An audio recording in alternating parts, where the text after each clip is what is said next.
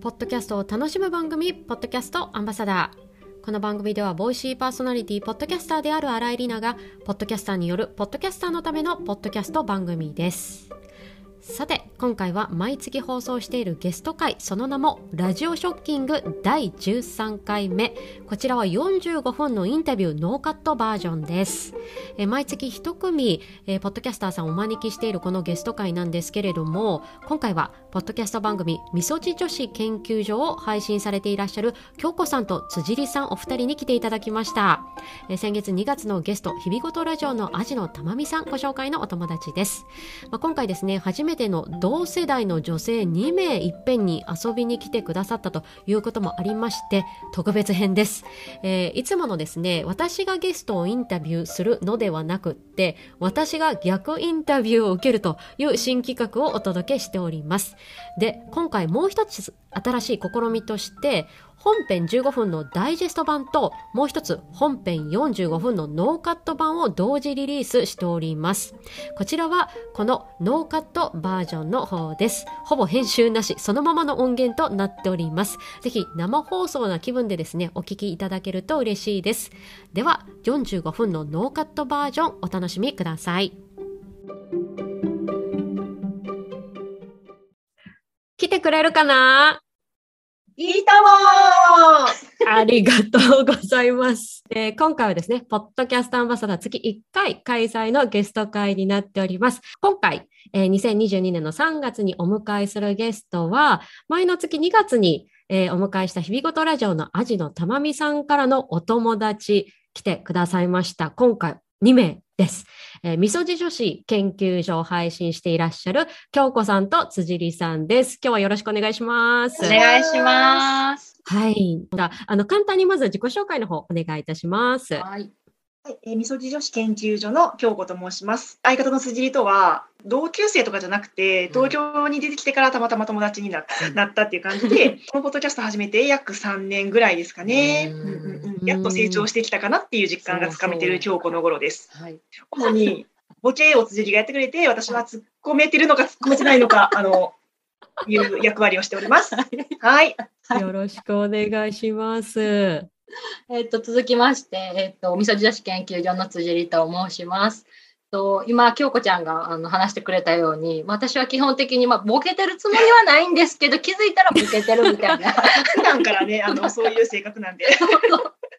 癒し系ってことです癒しよく言えば、よく言えば。癒し系。はい。ただ、あの、このみそじの番組を聞いてくださってるリスナーさんは、きっと、あの、京子ちゃんがちょっとたまにポロッと発言すると天然な発言だったりとか、お茶目なボケっていうのも、あの、私は好きなところでもあります。ありがとうございます。はい。ハッシュタグみそじとかで検索していただけたら出てくるかなと。はい。はい、あの、私も味玉さんからご紹介をいただいて、早速聞かせていただいたんですけども、いや、なかなかね、この30代ぐらいになってから新たな友達できるこうきっかけってないんですけど、なんか聞きながら好きな友達がまた増えたみたいな感覚になりながら聞いてます。えー、なんかすごいいいフレーズ。そうですね、もらいますわ。ほんまや。好きな友達ができありがとうございます。いや、素敵なフレ。いやで、あの、本当はね、私、あの、いつものように、私の方から、えっ、ー、と、ゲストさんにいろいろ質問をして、例えば、ポッドキャストを始めた慣れ初めだったりとか、二、人が出会ったきっかけとかをね、お話をお伺いしようかなと思ったら、実は、えっ、ー、と、みそじ女子研究所のアジのたまみさんがゲストに出られていた回、あそこでですね、あじたまさんが私が聞きたいこと全部聞いてくださってたので、今回は別企画をしようということで、みそじ女子研究所さんからの逆インタビューを今回私が受けようと思っております。はいはい、聞きたいこといっぱいあるんでね。はい。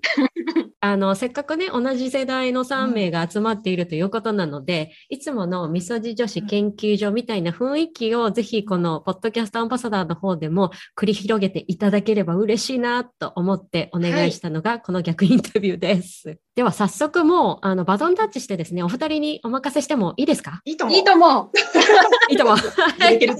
ありがとうございます。じゃあ早速。まあ早速、どんどん聞いていきたいと思います。はい。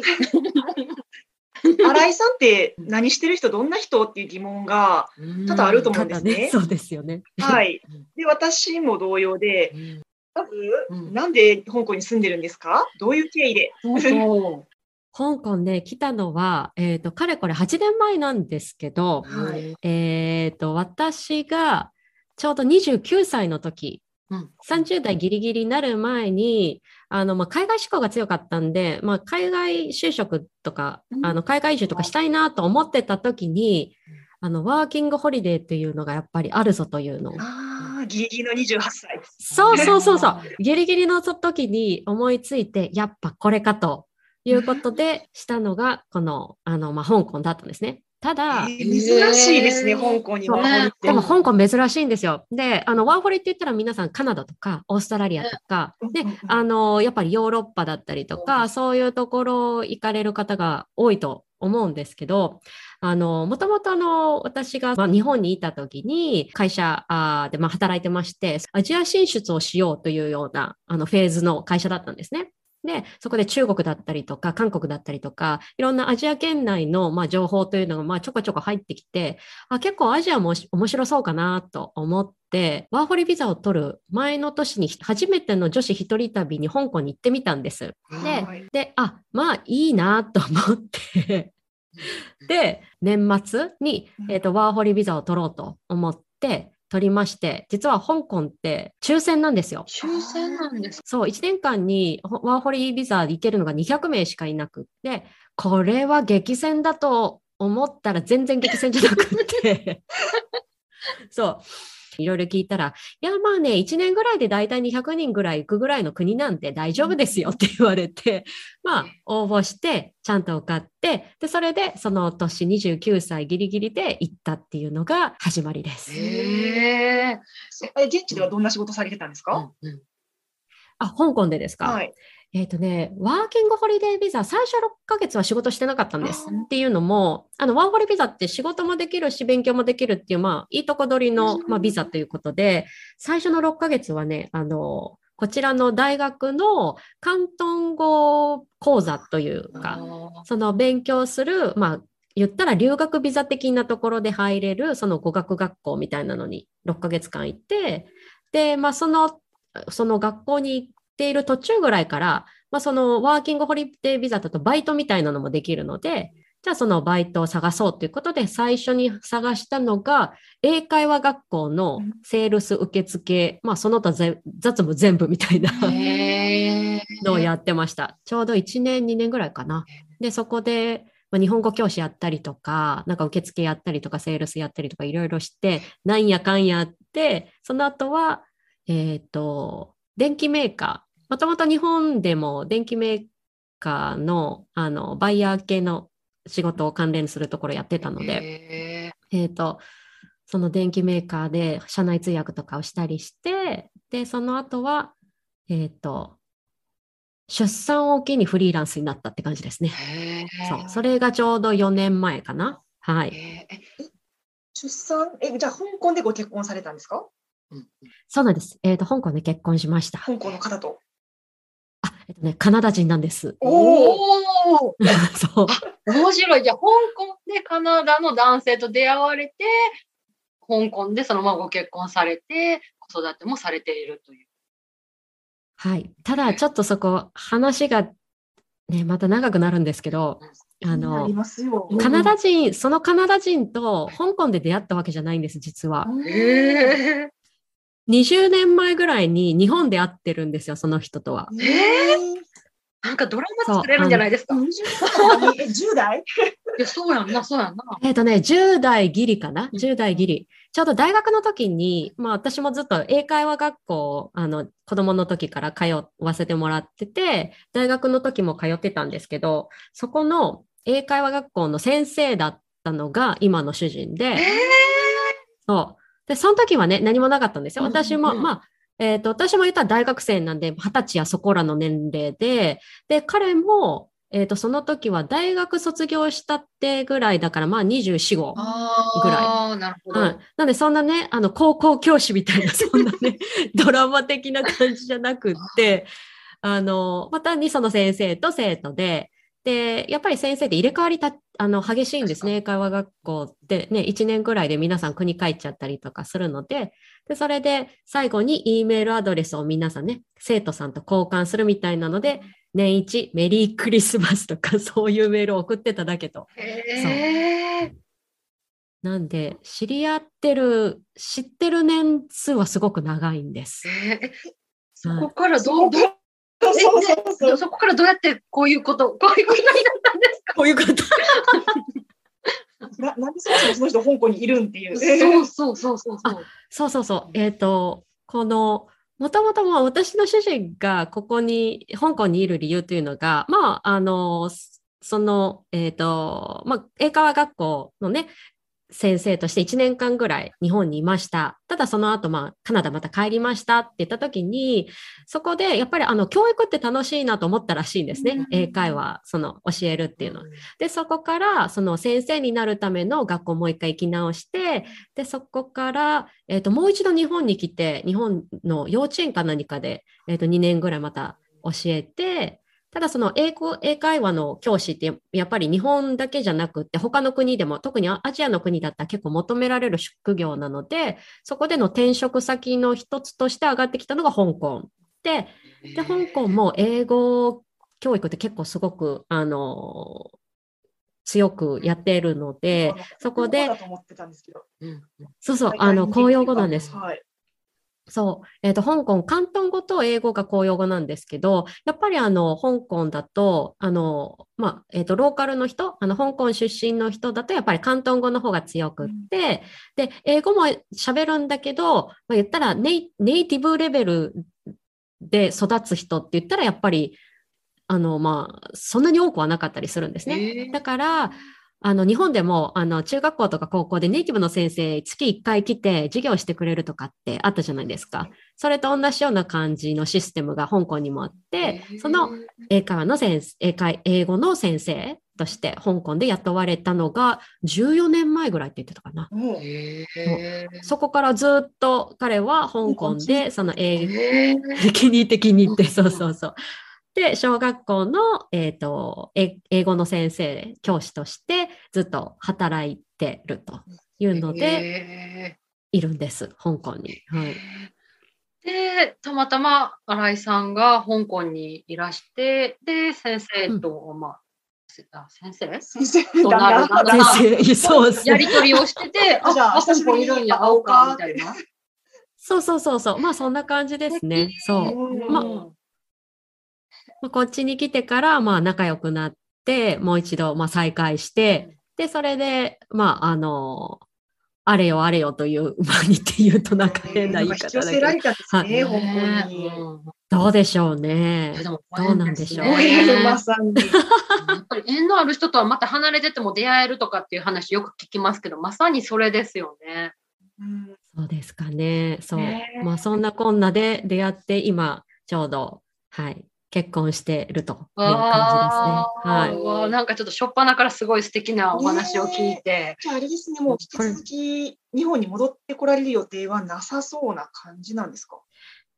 いやー、これが難しい問題であの、やっぱり、コロナもそうなんですけど、やっぱりあの、中国行政というのが、うんやっぱり、あの、香港も影響をすごい受けてるので、やっぱり、あの、例えば私なんか今、娘がいるので、その娘が行く学校の、例えば教育方針がどんどん中国系にこう変わっていくよとか、言ったらそれも一つ懸念材料というか考えるポイントになったりするし、あとはまあ、ここでずっと暮らしていって、で、私たちって、要は香港に住んでるけど、二人とも、主人も私も外国人なので、その、外国人だからこそ、なんかどこにも、例えばおじいちゃんおばあちゃんがいないとか、何か、ね、子育て助けてほしい時に助けてもらいたい親戚が誰もいないとか、そういったこともあったりししたりするので、まあ、いずれはどこかまた香港を出て別のところに移住するかな、みたいな話はよくしてますね。はい。まあ、カナダでも日本でも、まあ、ねなんならまあ、英語教師ってどこでもできるっちゃできたりしあとますね。最近はね、オンライン英会話とかもね、確かに。あるから、スムーズにね、うん本当にどこでもっていうか、フレキシブルになんかできそうですよね。うん。ただ、英語教師のお給料も結構国によってピンからキリまであって、うん、香港はね、結構いいんですよ。その、英会話、英語教師としてのお給料というのが。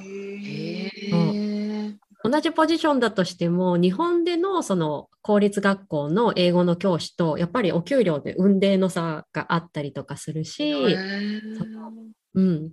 あと、カナダに帰って英語教師って、みんな英語喋ってるからいらないじゃんっていうことになったりもするし、そうそう。うん。そう。だから、まあ、いろいろこう、総合的に考えると、どうするどうするみたいなので、決まらないっていうのもね、確かにあったりするんですよね。でそれプラスね、お子さんのじゃあ教育をね、どこでするかとかも、うん初めてのことやから余計にまた夫婦で話し合う時間も増えそうですよね。そうそう。まあ、子供もね、そう、あの今やっぱりコロナもあって、あの、実家にね、例えば私、実家広島なんですけど、広島にずっと帰れてなかったりするので、おじいちゃんおばあちゃんの話す日本語が入ってこないから、もうほぼ英語ほとんどみたいな頭になっていて、家ではそう英語なんですね。えっとね、私は日本語で喋るんですうん。ちゃんと日本語で喋るんですけど、やっぱりあの学校の影響とか、周りの友達の影響とかだと、まあ、英語の方がね、やっぱりいろんな人にこう通じるので、娘としては英語が多くなっちゃうんですよね。確かにそう確かに。へなんかそういう言語のこともね、いろいろ考えたりしーて、はい。ちなみに新井さんはもうそのね、幼い頃から英語の勉強をされてたと、英語に触れる機会があったっておっしゃってたんですけど、それはなんか家庭の影響とか、それともご自分が好きやったとか何かあるんですか？ね、どっちもなんですけど、まあ、もともとうちも両親が、あの、まあ、映画とか洋楽とかそういうのが好きだったので、そういう触れる機会があったのはあるんですけど、えっと、完全に自分でハマったっていう瞬間があって、えっと、うん。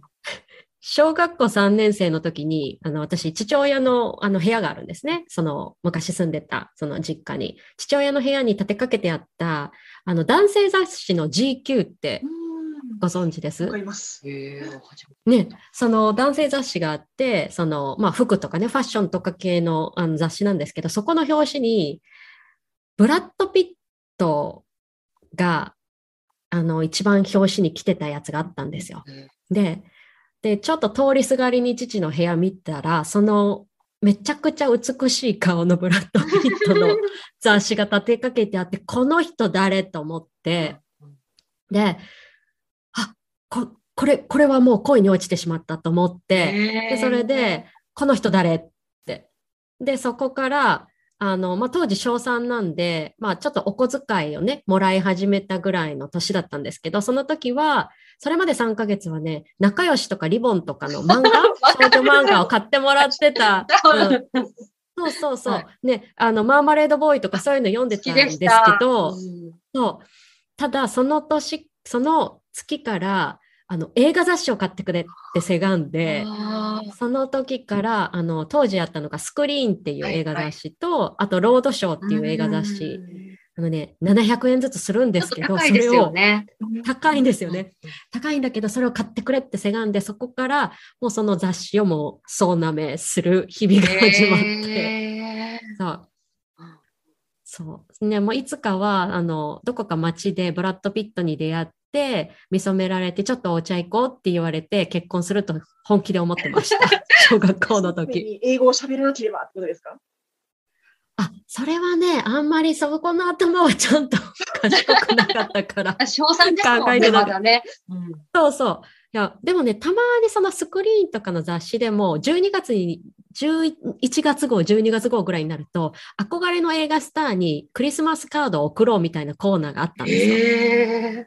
へで、そこに、あの、なんて言うんですか、例文みたいなの？ブラッド・ピット様、この、これこれの映画で見てすごく良かったです、みたいなね。あの、クリスマスカードに書けそうな一文とかが書いてあったのは覚えてます。ー。へーじゃあもう完全に英語は日本で習得されたんですか？そうですね。その、うんちょうど本当に英会話学校みたいなのに行き始めたのは、小学校5年生かな、うん ?5 年生から6年生ぐらいに、近所のあの YMCA でやってた英会あーあり話。ますね。ね、ちょっとグループで、和気あいあいとなんか遊びながらみたいなのに、行ったのが初めて。で、その後は、まあ、受験対策とかも兼ねて、例えば、えっ、と、英会話のイオンとか、そういったところに中学、高校ぐらいから行き始めて、で、大学も行って、社会人になってもやっぱりこれは続けようと思って行ってましたね。じゃあへ留学とか英会話学校。されたんですか？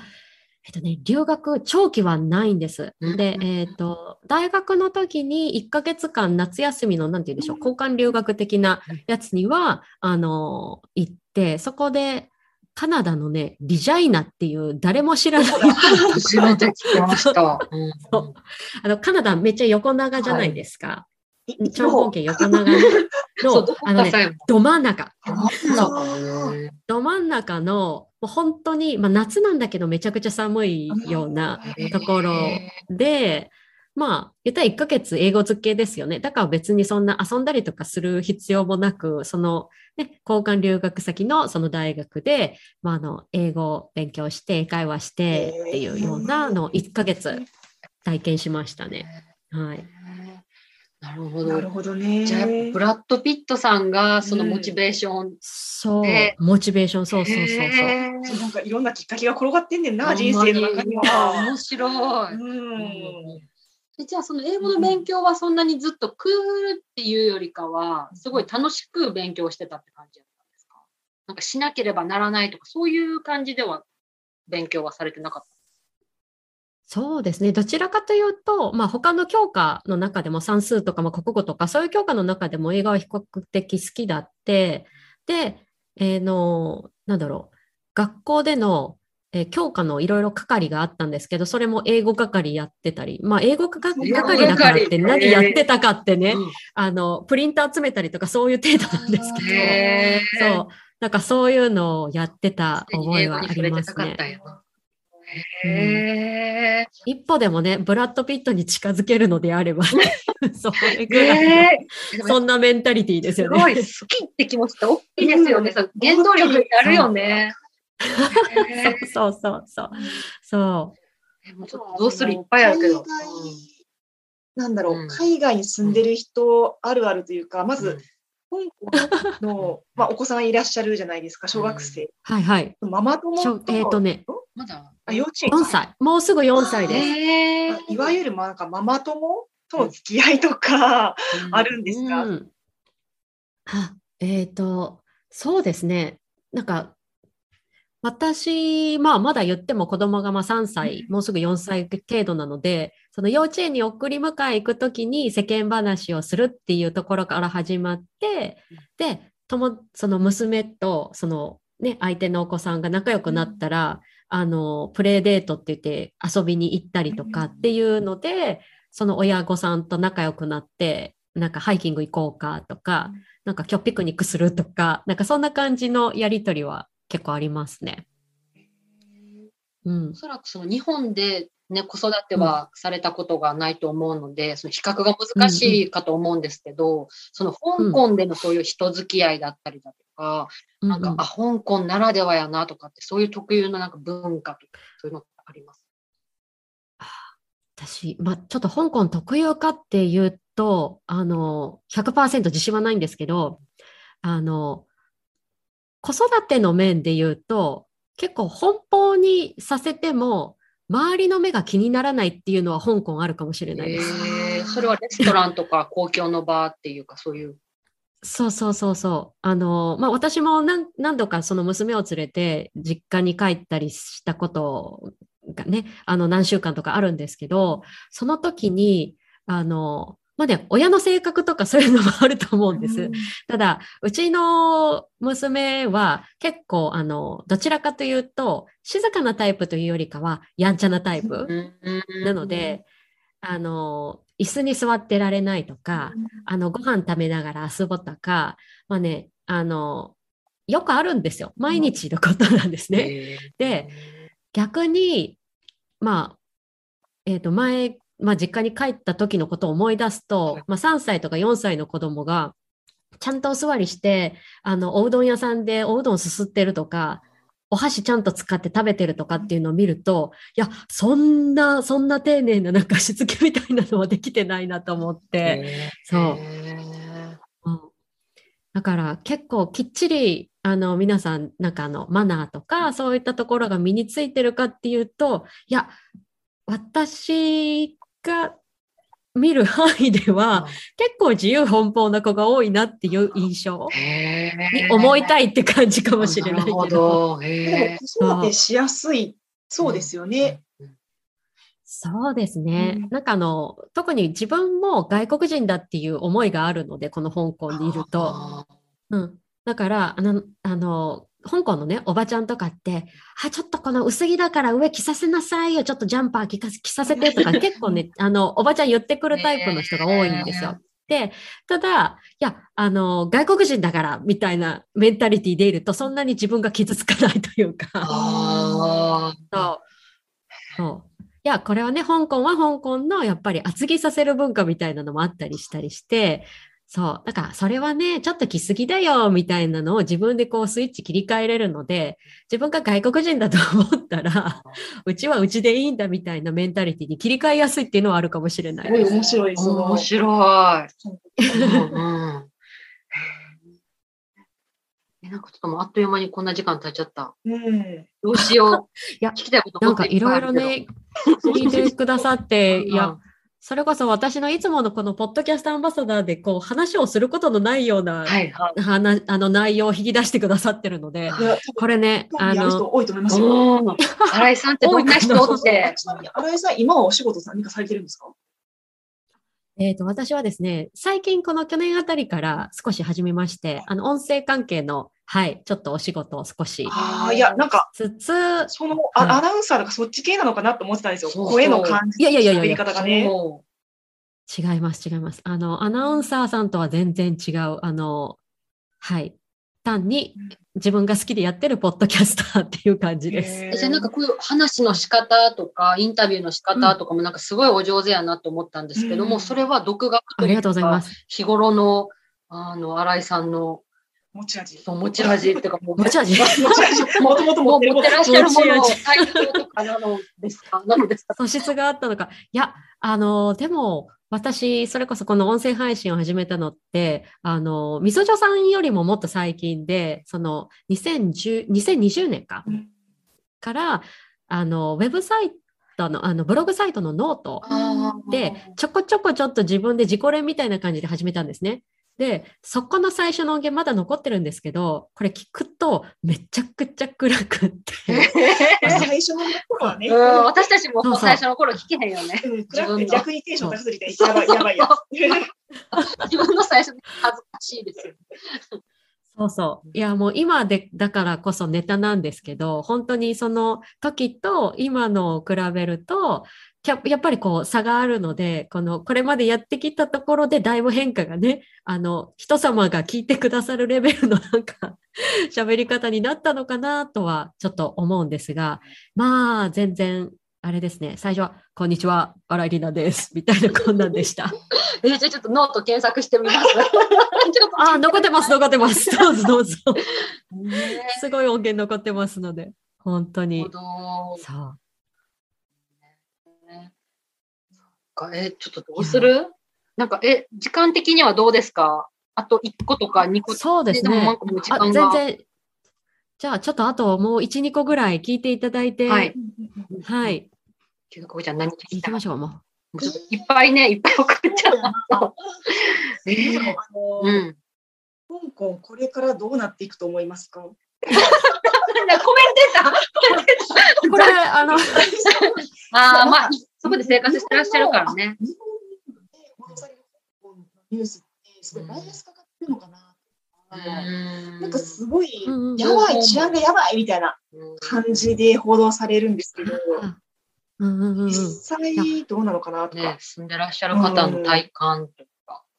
そうですね。まあ、行くところを、あの、出かける場所を選ばなければ、あ、え選べば、あの、問題ないかなっていう感じです。まあ、これ言うとちょっとなんか、え、じゃあ危ないところあるのって感じなんですけど、普段はね、全然大丈夫なんですうん。あの、特に、えっ、と、報道されてたような2020年とか2021年とか、そのデモ活動だったりとか、そうそうそうそう。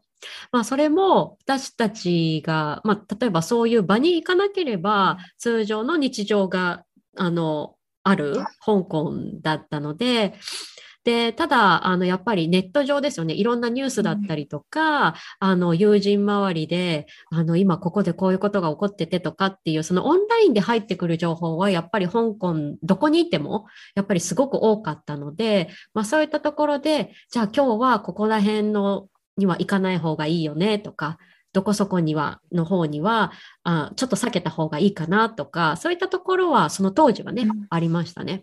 ただ、今は、あの、それこそ、あの、取り締まりが逆に増えてきたということもあるので、その、あの、目に見えて何か活動がされているとかっていったところはほとんどもうないんですね。すると捕まっちゃうので。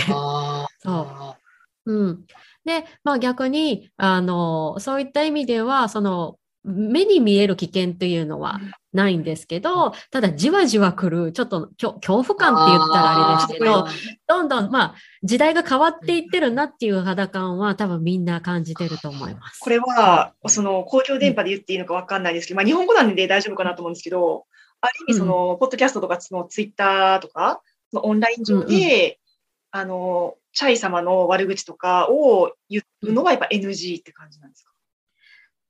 そうですね。まあ、どこに目が飛んでるかわからないっていうのがあるのと、あとその取り締まりもどこまでの範囲があの取り締まられるかってグレーゾーンで書かれてるので、じゃあ、これやったらダメ、これまではいいよみたいなところが線引きがないんですね。だから、どこまででも、あの、取り締まろうと思えば取り締まれてしまうっていうような書き方の、まあ、今、取り締まり状況なので、そういったところで多分セーブしてる方って結構いるんじゃないかなと思います。なんか発信活動とかね、される方の中でも。うん。あとはやっぱりその、まあ、あの行政、情勢がね、変わってくることで、例えば会社に勤めてる人が、やっぱりここ、こういう状況だったら香港でビジネスをし続けるのは難しいっていうことで、もうここ、去年、今年とかで、例えば会社が丸ごともう香港からいなくなったりとか、あと、ここで仕事をするのはやっぱりやめようって言って転職で海外に行く人っていうのもすごく多くって、周りにこうやっぱり住んでる人も、あの、もう、あの、引っ越しますって、あの、香港から引っ越しますっていう方も多かったのがもう去年、今年ですね。うん。去年引っ越す、なかなか、なかあ大変そう。そうそうそうそう。激動の一年やったもんね。入国制限とかある中でね。そう。まあ、でも、まあね、コロナの関係で、やっぱり香港って、あの、特に、あの、航空業界で働かれている方もすごく多いんですねキャ。セイがありますもんね。そうそうそう、キャセイもあり。り、うん。うん。キャセイもありますし、やっぱりあの、アジアのハブって言われる空港で、香港かシンガポールかみたいなところで競ってたところもあるので、やっぱりそういう航空関係の会社の方がやっぱり非常に多いんですよ。で、ただ、今もう仕事もなくなっちゃったし、パイロットさんももう飛ぶ時がない。あで、飛ぶことはないけど、その例えば、まあ、会社も苦しいんで、給料がどんどん下げられたりとか、うんいろんな、あの、えっと、福利厚生とかもなくなっていったりとかして、で、それで見切りをつけても、もうこのキャセイからはもう、キャセイ辞めて別のところに行くみたいな人が、まあ、あの、周りにも結構多いです。へーそっか、香港だから国内線っていうのがないんですね。そうなんですよ。国内はね、電車あれば行けちゃう距離なんで。ねそう。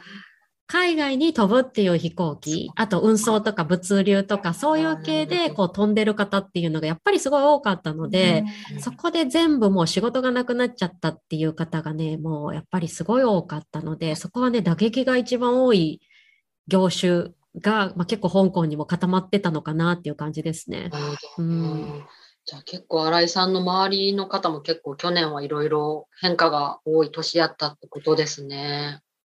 ですね。なんか一人、それこそフライトアテンダントの子が、もう会社からいきなり、まあ、く、首じゃないですけども、あの、もうお仕事ないですって、うん、言われちゃって、で、その子は、まあ、それこそ、もう今まで十何年と、フライトアテンダント、大卒からずっとそのキャリアだったのに、それが全部なくなっちゃったのって。うん日本え？日本人の方ですか？あ、その子はね、えっと、香港のあ友達です。うんうん。で、その子は、まあやっぱり、キャリアチェンジって転職で転職先になる空港会社ももうないし、このご時世なんで。そそうなので、その子は、もう本当にキャリアチェンジとして、えっ、と、英語の教師になるって言って、今ちょうど大学にもう一度入り直して、その教師の資格を取ってるっていう子も、いますねね。うん本当いろんな人が周りにいらっしゃるんですね。そう、30代半ばでキャリアチェンジってまたすごいうん大変ですよね。よく見てても直。すってまたね、すごい決断をされましたよね。そうそうそう。なんかね、そんな、そんな変化も結構ある香港ですね。日本もね、同じようにあると思うんですけど、うんそうですね。なるほど。シビアなんか大事って感じですね。そう。いやー、いや、なんか普段ね、自分が話さないようなことをいろいろ、なんかしていただいてうん。赤裸々に話していただいて、ありがとうございました。はい。こういう話なかとんなかでもない。聞けないっていうか、うん。こ。こに住んでる知り合いとかいないし。そうはね。でまたこういうまた同世代のね、そういうう、ん。あの、リアルな声っていうか、うん。なんかどういううん。ね、生き方とか働き方とか生活ってすごい元から興味ね、深いね、うんと私たちも言ってたこのような機会を与えていただいて、ありがとうございます。楽しいでも本当はもっといっぱい聞きたい。はい。ちょっと続きは、あの、みそ女女子研究所さんの方でまた、ぜひあのゲストとしてね、ね。はい、うんうん来てください。はい。よろしくお願いしお願います。します。いやーはい。あの、未だかつてない、この自分がめちゃくちゃ喋るという、このゲスト会だったんですけど、いや、嬉しく、嬉しいと思います。新井さんのあらいやー聞いてくれよそうそうそう。あの、みそじょさんのね、魅力が、こういうインタビューをしていただくことでね、またあの、たくさん出たら、ぜひいいなと、ちょっと切に願っております。この新コーナー、本当に。ありがとうございます。どうでした？ら、急に関西弁。ありがとう。どうでしたら はい。で、もう本当にね、すぐ時間が過ぎちゃうんですけども、あの、だいぶ40分ぐらいお話しさせていただいて、もうそろそろエンディングのはい時。間になってまいりました。はいで、えっ、と、最後はですね、あの、いつものラジオショッキングのコーナーです。はい。はい。えっ、と、ポッドキャストアンバサダーの来月のゲストをはい今月のみそじょ女子研究所さんに紹介してもらおうというコーナーです。はい。では、お二人からお友達をぜひ紹介お願いします。はい。えーっとですね、私たちの本当にポッドキャストを始めるにあたり、命の恩人って言ってもいいほど、命、本当にすごい初期の頃にめちゃくちゃお世話になったポッドキャスターさん。の、えっとひろみさんという方で、で今は、はい。こううんまあ、ポッドキャストプラス YouTube もされていて、でひろみボイスで検索していただけると、YouTube が出てうんきますね。出てきます。はい。ナレーうんター、ナレーター、プロのナレーターうん。を、なんか出会った当初はもう目指してたみたいなうん。うん。感じで。おおはいはい今ははそれをね、お仕事にうん声のお仕事のお仕事をされているうんうんみたい。い。すごい。はいうんでポッドキャストもね、あの、すごいそうそうそう。面白いですし、あと、私最近結構ひろみさんの、うんえっと、YouTube にも結構ハマっていて、うんうんうんあの、お悩み相談を結構いろいろ答えられていて、あの、それもね、すごく、うんあのためになりますし、いや、私、あの、ひろみさんの回で号泣するやつがあって、えー？そんな号泣会があるんですか？すごい、あの、お悩み相談に対して、すごい真摯にお答えをされていて、あの、友人がまあなんかできないとか、なんかそういう、なんか結構、あのディープな相談とかをひろみさんが温かくされていたりだとか、で、私たちのこのポッドキャストを始めるときも、始め、お、アップルポッドキャストに承認が3ヶ月ぐらいされなかったあ、よそうそうね。そうそうそう。なんか、そうなんですか？なんか、アンカーか。そんな、そんな、なんか、そう。へえでで、その時に。ひろみさん、なんかアラサー女子って検索するとアップルポッドキャストで出てきたんですねうん。で、そのひろみさんのインスタで突然 DM をうん送って、そなんかどうやってう。うん。アップルポッドキャストに配信してるんですかっていう。見ず知らずの私たちが、すごい。だと思うんですけどっていうのをちょっと、でも教えてくださいって言って、すごい丁寧にそう。へえ教えてくださって、ひろみさんのおかげで私たちは今、アップルポッドキャストで配信ができているってことなんですね。わあ、すごい。それ命の恩人とおっしゃるその理由が今わかりました。すごい。はい。本当に素敵な。そう、声も素敵なんですけど、顔も可愛いし、可愛い性格も素敵だし、もうすべて様ってる。なんなんでしょう、同じ人間とは思えない。で同世代やからね、そうまた親しみもあって、なんか、あ、お会いした。そうそう、一度、あの、ひろみさんのイベントにね、うんあの参加させてもらって、でも、そうなんですか？リアルでお会いしたことのある方って結構はいあの、ポッドキャスト界隈ではレアだなと思ったんですけど、わ、すごい。もう、この前お会いしたよね。そうね。うん、うん。そうだったんですか。はいいいそうなぁなんですよ。だから、いやねーなのでね、新井さんが東京にいらっしゃった時は、ぜひぜひ、はい、お会いしたい。リアル女子会を。はい。うん、うん。よろしくお願いします。わあ、嬉しい。いはい。や、あの、実はあの、前回のゲストの味玉さんも声優さんでプロだし、今回ご紹介いただいて、ひろみさんもナレーターで声のプロだし、私このプロに挟まれて大丈夫かなってちょっと心配は大丈夫です。けど。ここの我々素人を一回挟んでるんで、大丈夫です。私たちが干渉台になります。なんか、ちゃうなってちゃうなみたいな。そうそう、質問の仕方もちょっとちゃうなってリスナーさん思ってあるかも いやー、嬉しい。いや、ちょっと私もあの、頑張って、あの、ボイストレーニングとかしながら、ちょっと次回のゲストさんをお迎え、ちょっと準備しようかな。意識が高い。いえいえいえいえ。うんいや、ありがとうございます。あの、素敵なね、ゲスト、ひろみさん、ぜひ来月来てください。よろしくお願いします。はい。ということで、じゃあ最後にですね、いつもゲストの皆さんに、リスナーさん、あと配信者の方へのメッセージをいただいております。今日も辻里さん、京子さんにぜひお願いしたいなと思います。はい。はい。今日は聞いていただいて、最後まで聞いていただいてありがとうございますありがとう。ございます。新井さんのね、番組の雰囲気とはちょっと違う、わちゃわちゃした感じになってしまうかもしれないんですけど、いや、すごい楽しかった。大丈夫かなみたいな。大丈夫か、今ね、ちょっと不安ではあるんですけれども、う。んあの、すごく楽しかったですし、うん。なんか新井さんってこんな人なんだとか、香港のこととかも知れて、ね勉強になりましたし、勢をね。そう。うん。とても貴重な時間でした。うん本当にありがとうございます。ご縁をね。本当はい、に。今後につなげていきたいなと本当に思いました。はい。うん。もしとうござい万が一ます。見てでも私たちの、あ、ちょっとこの二人おもろそうとか思われた方がもしいらっしゃったら、まあ聞いてもらえると嬉しいです。あの、女子研究所の番組をね。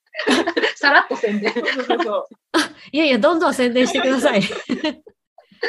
いや、あの、みそじょさん、あの、私もちょうど今この収録前に最新エピソードを聞いてたんですけど、あの、トピックが、またなんかすごく、あの、超特急というか、この30代女子が聞いて、このお灸の話とか、アーユルベーダの話とか、はいそうですね。主に健康、美容、そうそうマインドそうそう、マインド。ってマインドってないまあちょっとマインドフルネス？そうことをうん配信できたらいいなっていう感じでやってます。うんいや、あの、それこそあの、私もそういう情報を自分から取りに行くっていうことに、だいぶ諦めかけている年なので、そこになんかね、話しかけてくださるような、こういう番組があると、あ、少しね、あの、自分もちょっとこの、今日は顔パックしようとか、なんか全然方向は違うんですけど、少し自分の時間みたいなのを少し、ええ？意識が高まりますか？私たちの番組高まります、高まります。そうそうそうそう。あ、それ、あの、売りにしよう。新しい売り。美意識が高まると番組、みそじ女子研聞聞く究所。だけで美意識が高まるポッドキャスト番組で、実際にお会いしたときにさ、確かにえこれでって言われたらこんなやつが配信しなかった。あの、顔は見えないんでね、ラジオは。確かに、いや、確かにって私がここで言うことじゃないんですけど。いや、でもね、お二人とも、本当にね、あの、今、ズームでか画面で、おあの、見えてるんですけど、私は。あの、お肌もツルツルした素敵な方ですよ。素敵なお二人です よ。本当優に。しい、ほんまにな。ほんまに。いやでもこういうふうに、ポッドキャストで自分がもともとね、こうなんか、あの、び、あの、意識高くいろいろ探そうと思ってなかった情報でも、こう自然と入ってくると、例えば、みそじ女子研究所さん聞くと、ちょっと美意識をね、あ、ちょっとあの、深呼吸しようかなとか、顔パックしようかなって思えたりするし、あと他のね、番組さん聞いても、あ、ちょっとあの、綺麗な暮らしみたいなの心がけて花でも飾ってみようかなって思ったりするし、うんそういった、なんかちょっと私、まあもうみそじギリギリなんですけど、そういったところに、こうね、届く、なんかちょっとね、あの、大好きな友達が増えた番そうですね。組のまあ、友一達のつです。話を、あ、うんカフェで友達と話すみたいなコンセプトです。うんコンセプトいろいろい。いろいろコンセプト。いや、なんかね、またこれからもいろいろこういうお話をね、楽しくできたら、なんか嬉しいです。うんうんぜひよろしくお願いします。本当にありがとうございました。ありがとうございましたはいえということで、まあ、今回はゲスト会、タイトル改めて、改めてですね、ラジオショッキングの第13弾に、みそじ女子研究所の京子さん、辻里さん、お二人にお越しをいただきました。本当に今日はありがとうございました。ありがとうございました。45分のノーカットバージョンいかがでしたでしょうか、まあ、同世代3人が集まったこの収録、生放送的な感じでですね、そのままお楽しみいただけてたらとっても嬉しいです。まあ、普段はですね、このゲスト会、前編と後編という風に2つに分けてリリースをしていたんですけれども、ポッドキャストアンバサダーの更新頻度も、えー変わってきたということで、今回は15分のダイジェスト版、そして本編45分のノーカット版という2つのエピソードを同時リリースということをしております。えーもしですね、ダイジェスト版また気になられた方は、えー別のですね、エピソード同時にリリースをしておりますので、確認をしていただけると嬉しいです。まあ、ここでですね、新井がどんな編集をしているのかというような視点で見ていただくのも面白いかなと思っております。今回のエピソードの感想は Twitter や新しいお便りフォームよりお待ちしております。ポッドキャストの番組概要欄にも記載しておりますので、ぜひチェックしてみてください。そして番組フォローやレビューも大変励みになります。ぜひよろしくお願いいたします。最後までお付き合いいただきありがとうございました。ポッドキャストアンバサダーの新井里奈がお送りしました。それでは次回のエピソードで。